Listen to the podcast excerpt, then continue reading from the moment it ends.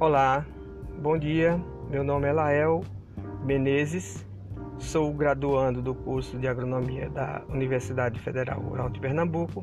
Hoje é segunda-feira, 6 de outubro de 2020, e vou falar sobre modelo do impacto urbano industrial. A partir do século XIX, começou o estudo deste tema visando entender os movimentos da indústria em busca de um local, de uma região geográfica onde passariam a se concentrar as indústrias. Lembrando que neste período a indústria estava começando a se desenvolver, começando pela Europa, Estados Unidos, e no século XX chega ao Brasil. As primeiras indústrias de maior expressão neste período eram do setor têxtil.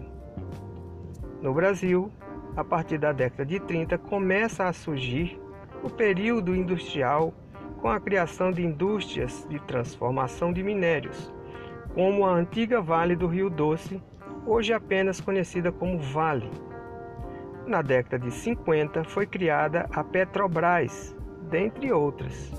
E a partir da década de 60, com incentivo do governo, principalmente no Sudeste, várias indústrias começam a se instalar, principalmente no estado de São Paulo, na capital e em seu entorno, conhecido como região do ABCD. Vale lembrar que até a década de 60 do século passado, a população rural era maior que a população urbana. Daí em diante, começa o processo de inversão de concentração populacional e a população urbana passa a superar a população rural. Esse movimento deu origem às regiões chamadas de grandes centros urbanos ou regiões metropolitanas, sendo as décadas de 70 e 80 as que mais contribuíram com esse movimento que veio a ser chamado de êxodo rural. Esse movimento ocorreu no sentido do interior do país para o litoral, onde se encontra a maioria das capitais dos estados brasileiros.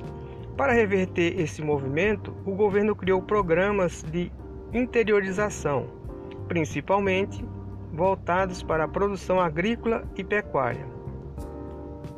A Fundação de Brasília, que veio a se tornar a capital do Brasil, é um exemplo desse programa.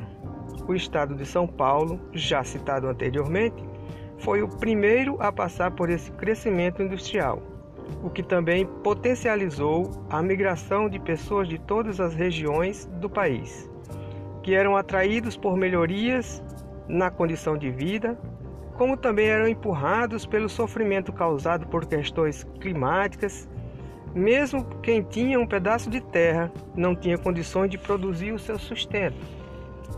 Temos como exemplo o semiárido nordestino e o norte do estado de Minas Gerais.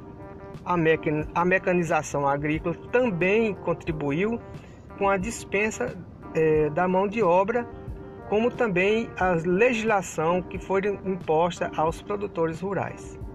Por outro lado, as indústrias recém-instaladas no país, como as montadoras de veículos, no início contratavam pessoas sem muita qualificação.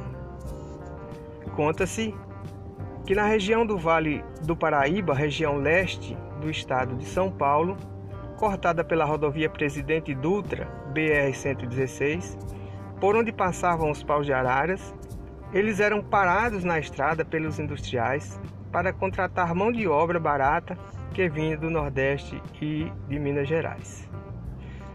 Essa forma descontrolada e sem planejamento algum trouxe inúmeros problemas para as cidades que acolheram as indústrias e agora tinha que acolher a população que chegava do campo.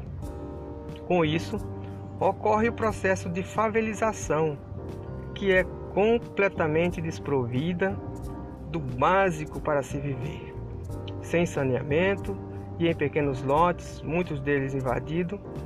Eram construídos barracos de papelão, cobertos com lonas, mas pelo menos eles tinham a certeza de que no final do mês teriam como comprar o seu alimento. Esse processo ocorreu em todas as regiões do país, proporcionalmente ao tamanho de cada região.